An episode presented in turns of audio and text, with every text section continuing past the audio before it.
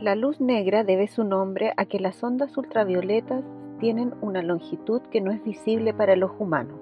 Una cobertura especial en el vidrio que contiene el gas que se ilumina permite que la veamos con una, con una tonalidad violeta. Esta es una herramienta muy usada para detectar falsificaciones y por la medicina forense ya que permite ver materias que están ocultas para nuestra limitada visión. Precisamente esa idea es la que usó la autora argentina María Gainza para titular su novela Luz Negra, un nombre metafórico para una historia que relata entre telones de un circuito relacionado a las artes pictóricas. La luz y la oscuridad son las materias principales con las que se moldean las formas en la pintura.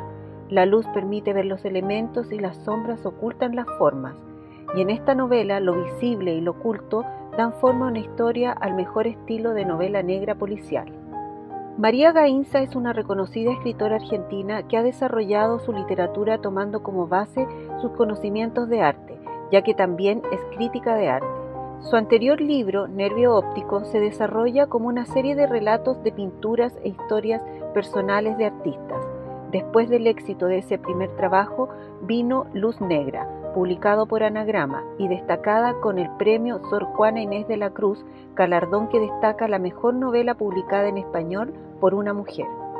Para quien le guste y comprenda el cada vez más complejo mundo de las artes visuales, esta será una novela singular, llena de detalles, reflexiones y críticas a un mundo cerrado y cada vez más ligado al mercado y para quien no sea tan instruido en el tema, este será un relato de detectives estilo novela negra, llena de giros sorprendentes, al mejor estilo del cine de Hitchcock.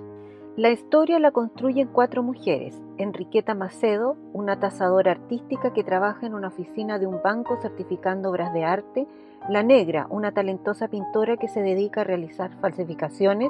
Mariette Lidis, una pintora austriaca que realmente existió, que realizaba retratos de la élite bonaerense y la protagonista de la historia, una crítica de arte aburrida de su trabajo.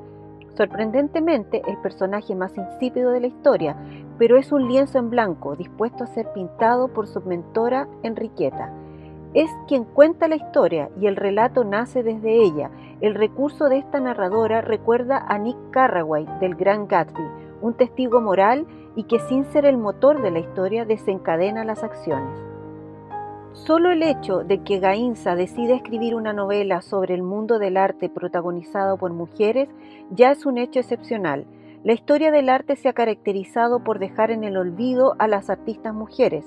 En pintura sus trabajos han sido injustamente ignorados y muy pocas han sido consideradas influyentes. Sus nombres aparecen asociados a movimientos artísticos siempre protagonizados por talentos masculinos. Sin dudar, se agradece que Gainza dedique su gran talento a una obra marcadamente feminista, que recupera y valora el trabajo de las mujeres en el arte. Pero acá no hay discursos reivindicativos ni críticas morales al desconocimiento de la obra femenina en la historia del arte. Hay una narración bien escrita que atrapa y entretiene, pero que también cuestiona. Es una luz negra que ilumina el mundo opaco y desconectado del arte para develar lo que está oculto y con ello plantear preguntas más que válidas en torno a la creación artística. Así lo escribe Gainza. ¿Una buena falsificación no puede dar tanto placer como un original? ¿En un punto no es lo falso más verdadero que lo auténtico? A veces me pregunto si la falsificación no es la única gran obra del siglo XX. Soy Tatiana Oliveros y esto es Cita de Libros.